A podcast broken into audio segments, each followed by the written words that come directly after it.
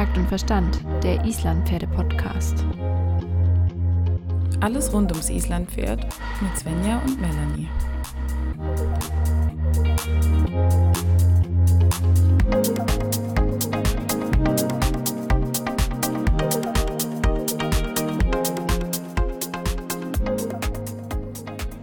Hallo Melanie, ich freue mich sehr, dich schon wieder zu sehen und vor allen Dingen auch zu hören. Ähm, ich habe jetzt schon die ganze Woche mitgefiebert in unserer Hufreihe. Wie geht's dir damit? Wie gefällt dir bisher die Hufreihe? Mir gefällt es super. Sehr cool. Also ich fand es bis jetzt super spannend. Wir haben jetzt schon ganz viel gelernt über Hufkrankheiten, Hufrehe, Hufgeschwüre, was man am besten beim Reiten dabei hat, beim Ausreiten, nämlich eine ganze Erste-Hilfe-Set natürlich und wozu man Windeln einsetzen kann und wozu nicht. Es war jetzt wirklich für mich schon sehr, sehr spannend. Mir hat es extrem viel Spaß gemacht einfach mit der Veronika darüber zu sprechen. Und ähm, ich kann jetzt schon mal so einen kleinen Ausblick geben, dass es dann im Laufe der Woche noch darum gehen wird, dass wir eben noch ein bisschen mehr ja, uns mit dem Hof selber befassen und nicht mit seinen Krankheiten, ähm, was auch extrem spannend ist und wichtig. Aber ich wollte jetzt erst einmal mit dir sprechen, wie bist du denn eigentlich damals so zu dem Thema Hof gekommen? Weil ich muss ganz ehrlich sagen, das war ein Thema, das mich lange ziemlich kalt gelassen hat und ich dachte mir so, Huf, egal, es ist halt da, aber ich habe damit nichts zu tun, das gebe ich ab an einen Experten und der macht das schon. Ja, das ging mir eigentlich auch ähnlich. Ähm, es hat eigentlich damit angefangen, als ich dann ein eigenes Pferd hatte, weil dann habe ich angefangen, mich mehr mit den Gesamtthemen auseinanderzusetzen, was es auch heißt, was ein Pferd braucht, um gesund zu bleiben und so. Und vorher war das, ja gut, mein Pferd, mein Reitbeteiligungspferd wird beschlagen hat vorne sogar Platten drin und Zehner- und Achtereisen, weil diese Stude damals sehr, sehr passig war. Ähm, da hat man eben versucht, das mit dem Beschlag ein bisschen mehr ins Gleichgewicht zu kriegen. Mittlerweile bin ich der Meinung, dass man die Stute auch anders ins Gleichgewicht bekommen hätte. Ich konnte das halt damals nicht. ähm, und mein anderes Reitbeteiligungspferd war zum Beispiel im Winter immer Barhuf. War auch eine Islandstute, die aber nur dreigängig war mal im Winter Barhof und im Sommer meistens vorne beschlagen oder mal rundum beschlagen, je nachdem, wie gut sie damit klargekommen ist. Und das hat eigentlich auch ziemlich gut funktioniert, was mich dann so ein bisschen mit dem eigenen Pferd auf den Trichter gebracht hat. Vielleicht ist Barhof gar nicht mal so blöd. Und dann fängt man halt einfach an, ein bisschen zu googeln oder mal zu gucken, was steht in den verschiedenen Fachbüchern darüber. Und da bin ich halt schnell auch auf den Zug gekommen, dass Barhof eigentlich viel gesünder ist für Pferde, weil man natürlich den Hufmechanismus gar nicht mehr einschränkt, sondern das viel besser funktionieren kann, ohne irgendwie ein Eisen oder sowas dran. Und die Nägel ähm, verletzen den Huf ja auch im Prinzip, weil sie da Löcher reinmachen. Ähm, und dann habe ich gedacht, ja, dann könnte ich doch einfach versuchen, ähm, das Pferd auf Barhuf umzustellen, nachdem die das Fohlen bekommen hatte, wo sie ja sowieso Barhuf war. Und dann habe ich das mit einem Schmied zusammen, haben wir das langsam gemacht. Wir haben zum Beispiel erst hinten die Eisen abgenommen, um das Pferd langsam dran zu gewöhnen.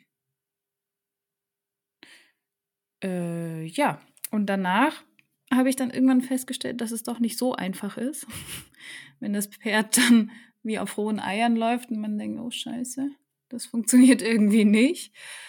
Mm, und dann musste irgendeine Alternative her. Dann, dann bin ich äh, auf den Trichter mit den Hufschuhen gekommen und dem Alternativbeschlag. Und wir haben da ein paar Sachen ausprobiert.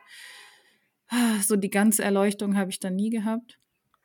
Ähm, aber wie war es denn bei dir, Svenja? Du hast ja jetzt in der letzten Zeit, gerade mit dem Jungpferd, ähm, das auch noch Barhof ist, ne? Steppen mhm. ist ja auch noch Barhof. Ja. Und da weiß ich noch, was am Anfang ein bisschen verzweifelt, als er kam. Ja, also es trifft es eigentlich ganz gut und mehr braucht man dazu auch nicht sagen. Punkt, fertig aus, Ende der Geschichte. Nein, es ist einfach so, der Steppner hat einfach sehr schiefe Hufe gehabt. Ähm, hat er immer noch, also das ist einfach eine Geschichte, die wird uns auch noch eine Weile begleiten. Ähm, der ist in sich einfach, hatte einfach das Problem, dass der Abrieb ähm, nicht so groß war wie das Hufwachstum und dadurch einfach die Zehe unheimlich viel gewachsen ist und ähm, sich dann das Ganze dem, äh, ja, weiß nicht, der Physik ergibt und dann irgendwo hin schnabelt, sagt man. Also, dass der Huf in eine Richtung länger wird und nach außen in einer, ja, wie soll man sagen, gebogenen Form wächst. Natürlich klingt das jetzt sehr extrem, so krass war es dann auch nicht. Und da, wo eben mehr Gewicht drauf kam, an der Innenseite hat sich das dann eher alles untergeschoben und gestaucht und an der Außenseite ist es immer mehr und länger gewachsen. Und was, dadurch, was ganz kurz, was ist denn die Zehe? Du hast jetzt ein. Ah ja, genau, sehr du gut. Du hast jetzt ja. hier die Zehe erwähnt. Was genau ist es denn überhaupt? Also genau, ähm, also die Zehe ist, jetzt, jetzt muss ich vorsichtig sein, die genaue Definition, die vordersten, nicht ganz die vorderste, vorderste Drittel vielleicht? Ich weiß gar nicht. Weißt du das besser? Profi? Du bist doch der Profi hier. Also im Prinzip, im Prinzip ist die Zehe der, der vordere Teil des Hufs da, wo das Pferd auch abrollt im Endeffekt. Und das ist eigentlich die wichtigste Funktion oder der wichtigste Anhaltspunkt für uns. Das ist der Teil vom Huf, der dann äh, mit auch vom Boden abrollt. Was vielleicht auch noch wichtig ist zu erwähnen, sind hinten die Trachten. Auf die kommt das Pferd in der Theorie, je nachdem, wie es auffußt, als erstes auf oder es kommt plan auf, je nachdem. Das führt jetzt zu weit, ist egal. Auf jeden Fall hinten sind die Trachten am Ballen. Das ist das, wo der Huf endet. Das, off das, der offene Teil des Hufes sozusagen, wenn du jetzt ein Hufeisen anschaust. Hinten quasi die zwei Schenkel und vorne die Zehe ist eben das, wo das Pferd drüber abrollt. Machen wir es mal mhm. ganz einfach. Ja. Genau. Äh, ja, Stepney. Auf jeden Fall war der schief und krumm gewachsen und ich war dann so, hm, ähm, hatte dann eben das Problem, dass dieses Pferd ja auch noch überhaupt keine Hufbearbeitung kannte. Mhm. Ähm, und habe halt dann gesagt, naja, wenn ich jetzt eh schon mit ihm Hufe geben üben muss und den ganzen Kram, dann kann ich eigentlich auch schon anfangen, mal an seinem Huf vorsichtig ein bisschen zu raspeln und ihn daran zu gewöhnen, weil Klar kann man natürlich auch irgendjemanden das machen lassen, aber die Profis sind immer sehr froh, wenn die Pferde schon etwas kennen und sich ein bisschen auskennen und da einfach auch ein bisschen souverän sind und zumindest schon mal das Gefühl kennen, geraspelt zu werden oder geschnitten oder wie auch immer. Und deswegen habe ich mich dann da langsam dran getastet ähm, mit ja, professioneller Hilfe natürlich, habe auch dann mich ein bisschen superweisen lassen, was man, was geht und was nicht, vor allen Dingen explizit für seine Hufe, also nicht für mhm. jeden Huf, sondern wirklich dann auf seine Bedürfnisse zugeschnitten und habe halt dann angefangen, so ein bisschen selber zu raspeln. Ähm, die Person war auch so lieb und hat immer mal wieder drauf geguckt. Also, wie gesagt, ich würde das niemals blind einfach so machen, weil das ist sehr komplex, weil du ein wahnsinnig feines Auge haben musst für die feinsten Veränderungen. Und man wird auch wahnsinnig betriebsblind. Wenn man immer den gleichen Huf anguckt, mit den gleichen Eigenschaften, dann fällt einem vieles auch nicht mehr auf. Ja, und so fing das für mich zumindest an, dass ich äh, da mich mehr mit dem Thema befasst habe, weil ich komme ja aus der Ecke, Pferd beschlagen und gut ist. Habe ich auch viele, viele, viele Jahre wirklich auch, ja, war ich der großen Überzeugung und ja, mittlerweile denke ich, muss man eben an die Bedürfnisse, auf die Bedürfnisse des Pferdes achten und wirklich schauen, okay, was braucht das Pferd, wo fühlt es sich wohl, was kann es und ja, in der ersten Zeit, in der Hamel nicht so viel geritten wurde, war das mit Sicherheit sehr sinnvoll, ihm keine Eisen ja, drunter zu nageln. Hast du da schon eine gute Entscheidung getroffen? Vor allen Dingen, seine Hufe waren auch in keinem so idealen Zustand. Da war es für die Hufe auch sicherlich gut, dass sie ähm, diese Zeit quasi hatten, sich ein bisschen zu erholen, sagen wir es mal so. Und die sind auch wirklich sehr schön geworden und sind wahnsinnig gut geworden, muss man auch sagen. Also die Hufe sind Bombe. Wo wir jetzt schon andere Pferde bei uns im Stall die Eisen verlieren im Matsch. Ja. Kommt er immer mit allen Vieren nach Hause. Das merkt man schon, das macht dann auch viel aus. Und da ist mit Sicherheit auch die gute Vorarbeit äh, ganz wichtig gewesen. Ja, es ist einfach nicht so einseitig, dass man nur sagen kann, ich mache nur einen Beschlag drauf und fertig. Ähm, ich kenne das schon auch so und ich kenne auch sehr, sehr viele Pferde, die bis ins hohe Alter beschlagen und top gesund waren. Ja, muss man auch dazu sagen. Ich finde es immer schwierig, das, den Beschlag komplett zu verteufeln, genauso wie man Barhof nicht komplett verteufeln sollte. Ähm, es gibt immer was dazwischen und es muss einfach angepasst werden auf jedes Pferd. Ich glaube, unsere Gangpferde sind immer noch ein bisschen empfindlicher, was das angeht. Vielleicht bilde ich mir das auch ein. Ich weiß es nicht genau. Was denkst du? Ja, ich glaube, dadurch, dass man einfach mit das Thema Gleichgewicht bei uns nochmal viel mehr Wert hat oder viel, sich viel krasser auswirkt auf die Gangarten, ist es, glaube ich, auch mit dem Thema Hufe oder Beschlag auch so schwierig. Weil man kennt es total von dreigängigen Pferden, die kriegen ganz oft nur vorne Eisen und sind hinten nicht beschlagen. Das gibt es sehr häufig. Ja. Und das hat halt bei einem Islandpferd einen enormen Effekt auf die Gangverteilung. Und das hat man halt bei einem dreigängigen Pferd einfach nicht fertig aus. So einfach ist es. Ja, genau, genau, das stimmt. Ähm, deshalb bin ich eigentlich schon der Meinung, ich möchte eigentlich immer rundum gleich haben, also alle vier Hufe gleich. Ich möchte entweder alle vier Hufe beschlagen haben oder alle vier Hufe Barhuf haben oder mit Hufschuhen oder was auch immer. Aber ich mag das persönlich nicht, diesen Unterschied zu machen, weil das eben das Gangbild und das Gleichgewicht beeinflusst. Außer man macht es bewusst bei einem Pferd, bei dem das zum Beispiel, dem das hilft. Weil es gibt ja. auch Pferde, die sehr spannig im Rücken sind und wenn man die zum Beispiel vorne schwerer macht, ähm, dann kann das denen helfen, schneller in die Entspannung in der Muskulatur zu finden. Und dann finde ich sinnvoller, als Ewigkeiten mit einem verspannten Pferd rumzureiten. Aber, sag's, Du wolltest es gerade sagen. Nein, ich, ich wollte nur einwerfen, dass ich kein Fan bin von Langzeitlösungen. Also wenn ich Gewichte einsetze, mache ich das immer gerne temporär. Und ich mag das immer nicht so gerne, wenn die Pferde dann mit Zehnereisen vorne und Platten und Silikon mit irgendwie gefühlt einem Kilo auf jedem Bein den ganzen Tag durch den Paddock stochern müssen, weil dann hat der Effekt irgendwie auch seine Wirkung verloren nach einer kurzen Zeit. Ja, so Zeit war lang. das bei meiner damaligen Reitbeteiligung. Genau. Die hatte wirklich das volle Programm und es hat in dem Sinn nichts mehr gebracht, weil sie ja ständig so beschlagen war denke, wenn du am Anfang, sagen wir mal, du töltest jetzt das Pferd ein oder mhm. was auch immer, das ist ein extrem passiges Pferd, möchtest den Tölt haben und korrigieren, Viertakt bekommen. Dann beschlägst du die vorne schwer und hinten ganz leicht oder gar nicht. Und man sollte nämlich diese Änderung direkt auf schwer machen und nicht das gewöhnen, weil wenn du zum Beispiel langsam steigerst, das Gewicht, dann gewöhnen sich die Pferde dran mhm. und der Effekt ist nicht mehr da. Wenn du aber danach das gelöst hast, den Viertakt hergestellt hast im Tölt, dann trainierst du das langsam wieder ab. Das heißt, man macht dann den Beschlag langsam leichter, damit dort das eben nicht plötzlich kommt und den Bewegungsablauf wieder stört. Also ja, das Ziel ja. ist immer, das Pferd ins Gleichgewicht zu bringen, dem zu helfen mit einem Beschlag, zum Beispiel einem Gleichgewichtsbeschlag, aber das eben nicht dauerhaft zu brauchen, weil das ersetzt einfach kein gutes Training es ersetzt nie ein gutes Training und das ist einfach auch ein bisschen die Frage, ähm, inwiefern da wirklich die, die, der Beschlag dann helfen kann, weil wenn ich einfach nur ein wahnsinnig verspanntes Pferd habe, weil es nicht weil es einfach nicht um die Kurve laufen kann, weil es einfach nicht gymnastiziert ist, nur gerade ausgeschottert wird, dann ja, kann man natürlich schon mit solchen Hilfsmitteln in Anführungsstrichen manipulieren, sage ich jetzt mal ganz böse, aber ja, im klar, es ist eine Manipulation, aber ich finde es nicht in allen Fällen schlecht. Man muss nein, sich bewusst nein, nein. sein, was man tut und wenn man dem Pferd helfen kann, schneller zu verstehen, was ich eigentlich will in der Biegung. Jetzt sagen wir mal, ein Fünfgänger sehr passig kann keinen Zirkel galoppieren.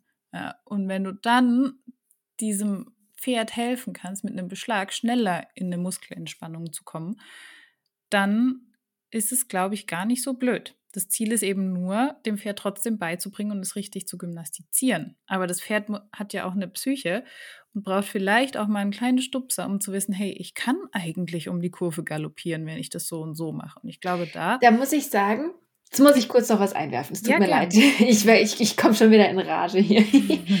ich finde das, das Argument für den Galopp, ehrlich gesagt, nicht so gut. Ich finde es aber extrem gut für richtigen Schweinepass, weil das ist ein Bewegungsablauf, der die Pferde auch noch mehr verspannt. Ja, aber bei diesen Pferden kommt ja genau dieser Schweinepass meistens, genau. wenn du zum Beispiel auf dem Zirkel galoppieren willst, weil die Pferde kein Gleichgewicht haben, auf der Vorhand hängen, Angst haben, in der Kurve umzufallen ja, Beispiel. wobei ich das eben dann schon krasser finde, wenn du einen hast, der auf der Gra also wenn der, der einfach nie Takt hat. Bei so einem mhm. Pferd würde ich das dir sofort empfehlen zu sagen, hey, dass du einfach aus diesem Muster rauskommst. Um das mal zu brechen auch. Genau, weil sonst, weil sonst reitest du Runde um Runde, Stunde um Stunde immer im Schweinepass und diese ja, Verspannung, wenn es denn von einer Verspannung kommt, kann sich halt nicht dadurch lösen, weil dieser Bewegungsablauf, also angenommen, das Tier trabt auch nicht zum Beispiel, ne? Und du mhm. hast dann eben wirklich einen, der ist wirklich Hardcore-Schweinepasser, dann wirst du einfach durch diese Anspannung und dieses Laterale das nicht lösen können. Also schon, aber es wird einfach sehr viel länger dauern und ich glaube, dass man da einfach mit Gewichten kurzzeitig Betonung liegt auf kurzzeitig, ja, weil äh, du gute Erfolge Bewegungs erzielen kann. Genau, genau, genau, weil du den Bewegungsablauf plötzlich brichst, damit das Pferd mal genau, lernt, ja. hey, ich kann mich vielleicht auch anders bewegen. Genau ja, es ist halt wichtig, dass man einfach im, im Kopf behält, dass es keine Dauerlösung ist, sondern halt auch ein Hilfsmittel ist. Da sind wir schon wieder bei den Hilfsmitteln. Ja, klar, und man Volles muss halt Thema. auch entscheiden, mit welchem Ziel mache ich das. Und ganz ehrlich, man braucht auch einfach einen Experten, der sich mit Gangpferden auskennt, der weiß, was er wie, wo, bei welchem Problem beschlagen kann und vielleicht nicht lösen kann mit einem Beschlag. Und das finde ich, dieses Thema finde ich das allerschwierigste Thema in der Pferdewelt kannst du sagen, was du willst, finde ich noch schlimmer als irgendwelches Equipment oder so. Jemanden zu finden, der die Hufe von deinem Pferd einwandfrei bearbeitet und das so macht. Und das finde ich wirklich was. Es ist so schwierig, jemanden zu finden. Und es ist ungefähr das größte Geschenk, wenn man jemanden hat, der die Pferde, äh, die Hufe des Pferdes gut bearbeitet. Diese Menschen muss man, die darf man nie wieder gehen lassen. Ja, das ist richtig. Also es ist, ich, wir haben so einen tollen Hufschmied und ich hatte einfach nur so ein wahnsinniges Glück, weil ich hatte so Angst vor diesem Moment, wo ich gesagt habe, okay, ich muss jetzt ähm, zu einem Hufschmied, ich möchte wieder Eisen und dann wirklich eine Person zu finden, der macht das erstens mit einer unheimlichen Ruhe. Das finde ich schon mal echt bemerkenswert, aber er macht es auch handwerklich wahnsinnig gut, weil die Hufe, die Stellung, es passt alles, die sehen gut aus Hamme läuft damit extrem, ja, gut zufrieden. Und das ist für mich ehrlich gesagt die größte Herausforderung und das ist ja auch einer der Beweggründe gewesen, warum wir überhaupt diese Hufreihe in Angriff genommen haben, sich selber ein bisschen fortzubilden, dass man überhaupt beurteilen kann oder ein Gefühl haben kann, ist es jetzt gut, ist mein Huf gesund oder nicht. Und das ist wirklich, wie du sagst, der Knackpunkt an der Sache. Das ist super schwierig. Das kann man ja selber als Laie kaum beurteilen. Genau. Weil dann hast du, ja, habe ich ganz früher auch mal erlebt, ähm, wir hatten einen Schmied, der hat eben das Pferd beschlagen, zack, an dem anderen Schmied vorbeigelaufen oder der irgendwie was nochmal noch mal Nägel festziehen sollte oder irgendwas, der guckt es an und sagt, der Beschlag ist aber echt scheiße, wer hat das gemacht? Und ich denke mir, hey, warum? Was soll das jetzt? Und dann stehst du da als Laie der eine Schmied sagt, mit dem du bisher immer zufrieden warst, sagt, mhm. ja, mein Beschlag ist gut, ich bin damit zufrieden, Pferd läuft, funktioniert alles. Und der andere Schmied sagt dir, der Beschlag ist scheiße. Und dann stehst du da und weißt nicht mehr, was du machen sollst. Und das ist echt bescheuert. Ich kenne genau diese Situation. Auch genau diese Geschichten mit, die Hufe brechen immer auf, aus, die haben eine komische Form oder die sind komisch gewinkelt und das sind alles immer so Geschichten, das ist so schwierig auch selber das einzuschätzen, weil du verlässt dich ja auf die Meinung eines Profis. Also Hufschmied ist ja auch ein Handwerk, das du drei Jahre lernst oder noch länger, je nachdem wie viel Fortbildungen, ja. Weiterbildungen und so weiter du machst und mh, mm, du, du möchtest ja auch der Person dann vertrauen, weil du das ist einfach auch was, was man selber nicht ohne weiteres kann. Das ist wie mit dem Sattler. Mit dem ja. Thema fange ich jetzt aber nicht an. Nein. nee, und also wir können ja vielleicht noch mal kurz so die, die, die, die drei, vier Eckpunkte nennen, wo man selber mal drauf achten kann, wo man selber mal schauen kann, ob man das Gefühl hat, dass der Huf des eigenen Pferdes in Ordnung aussieht oder nicht.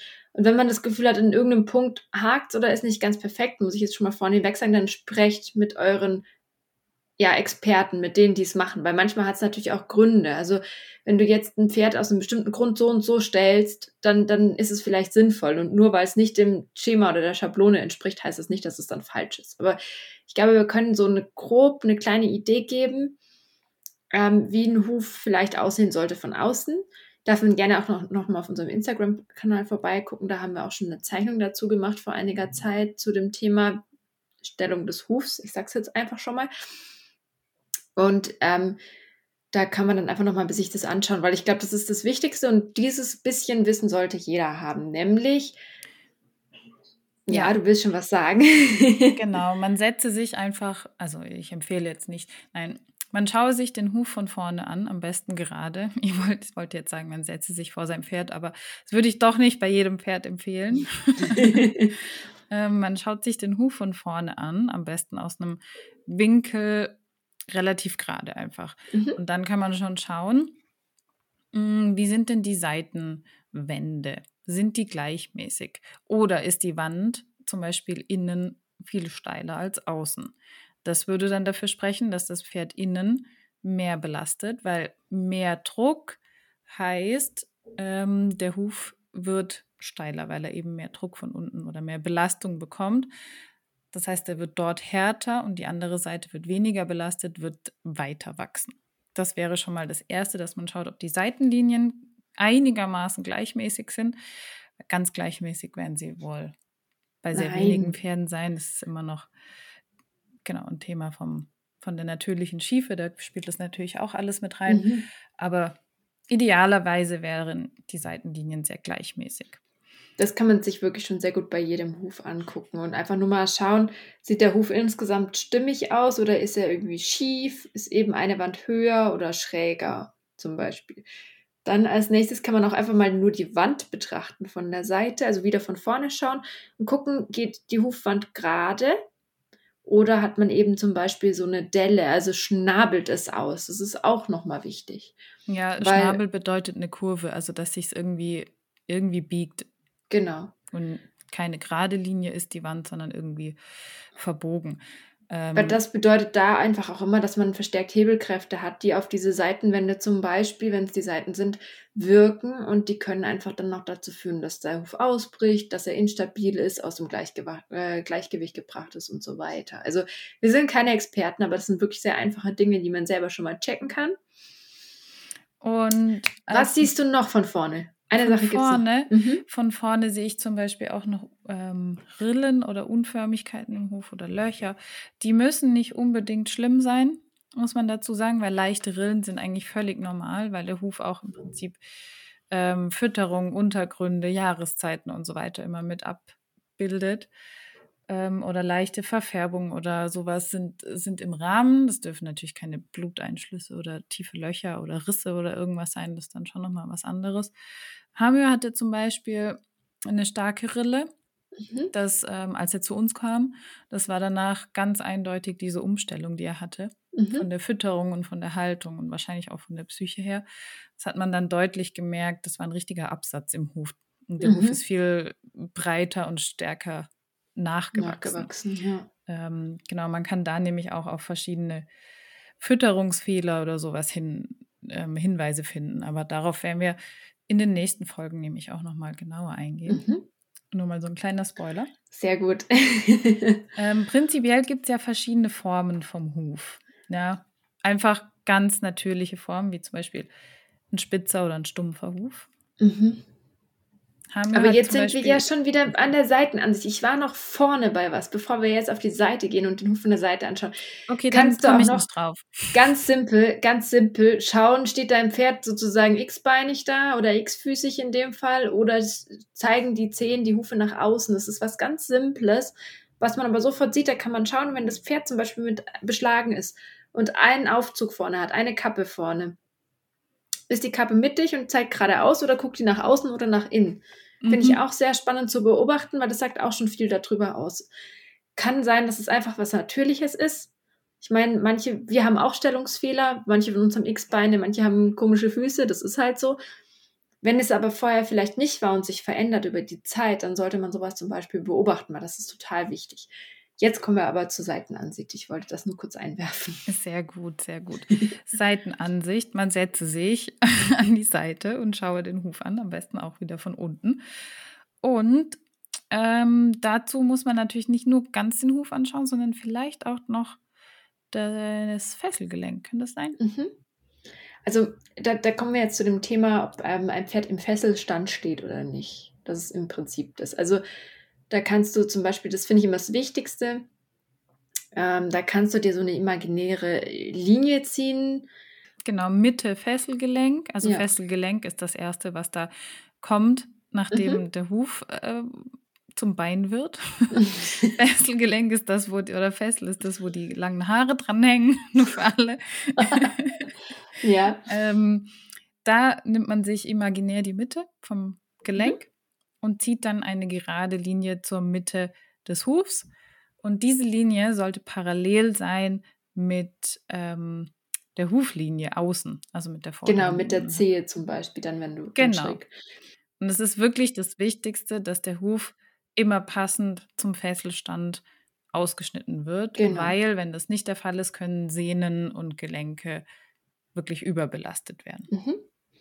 Und was man ganz gerne sieht, ähm, ist, dass das zum Beispiel ähm, durchbrochen ist, diese Parallelität, dass die nicht gegeben ist. Und das ist ganz, ganz, ganz oft so, dass die Pferde eine zu lange Zehe haben. Also der Huf generell etwas zu lang ist vorne. Und weißt du, aus welchem Grund man das ganz gerne macht? Ähm, ich glaube, je spitzer der Huf, desto länger bleibt im Prinzip der Huf in der Luft, weil das Pferd ähm, nicht so schnell abrollen kann, wie bei einem Huf, der runder ist in der Zehe mhm. vorne. Kann man sich ja selber vorstellen. Wenn ich einen, einen spitzen Schuh anhabe mit einer Spitze, kann ich nicht so schnell abrollen, wie mhm. wenn ich einen normalen Sneaker anhabe oder sowas. Und dadurch gibt es natürlich höhere Bewegungen. Genau, also es wird leider ganz, ganz oft, ich muss immer ein bisschen schmunzeln, ich sehe das zurzeit total oft bei so Verkaufspferden. Mhm, die haben richtig, richtig. Teilweise stehen diese Pferde auf Stöckelschuhen und das ist natürlich daher ganz praktisch, weil die einfach mehr Bewegung dadurch kriegen. So doof es jetzt klingt, das ist wirklich so, umso länger der Huf, umso höher die Bewegung. Ich merke das bei Hamme total. Wenn der frisch gemachte Hufe hat ja. oder wenn die Eisen schon acht Wochen drauf sind, kann ich dir sagen, siehst du im Bewegungsbild wirklich oder im Gangbild wirklich einen Unterschied. Ja, ist spannend. ähm, ja, kurzzeitig ist es sicher mal kein Problem, jetzt mal so gesagt, aber dauerhaft ist das echt scheiße für Sehnen und Gelenke. Man kann die Bewegung auch anders herreiten, mit Training zum Beispiel. Wobei das natürlich nie unser oberstes Ziel sein sollte, sondern erstmal sollten natürlich andere Dinge im Vordergrund stehen. Ja, klar. Deshalb ja, dauert es ja auch länger, als wenn ich einfach den Beschlag zwölf Wochen drauf lasse. Ne? Es, ist, es ist super spannend, einfach nur, weil es mir jetzt nochmal aufgefallen ist. Also, wenn diese Pferde so wahnsinnig lange Hufe haben, dann liegt das nicht daran, dass sie irgendwie exorbitant lange Hufe von Natur aus haben, sondern dass sie vielleicht einfach ein bisschen mehr die Beinchen heben sollen. Das, äh, ja, hat vielleicht ja. auch mal den Grund. Das Beste wäre eben ein gleichmäßiger Huf, weil da genau. ist auch der Bogen des Beins, den der Huf dann in der Luft macht, wenn die Pferde das Bein bewegen, gleichmäßig. Mhm. Ja. Und beim stumpfen Huf zum Beispiel ähm, ist der Bogen andersrum wie bei einem spitzen Huf. Das heißt, der kommt wieder schneller am Boden an, weil das Pferd irgendwie schneller abrollen kann. Da ist die Bewegung flacher. War mit Sicherheit gut für so Steppenwildpferde. Die sind bestimmt Energiesparer gewesen und haben sich die Hufe immer ganz kurz abgelaufen, dass sie, dass sie effizienter sind. Ja, in der Natur haben sich die Hufe ja tatsächlich deswegen so unterschiedlich gebildet, weil die Pferde auf unterschiedlichen Untergründen laufen. Da kann ich dir jetzt aber keinen kompletten Vortrag halten, weil ich das nicht mehr so genau zusammenkriege. Okay. Nein, das lassen wir jetzt mal noch offen. Ich möchte ja auch noch ein bisschen Luft für unsere nächsten GästeInnen oder was auch immer da kommt lassen, dass die uns noch ein bisschen mehr Expertenwissen äh, geben dürfen.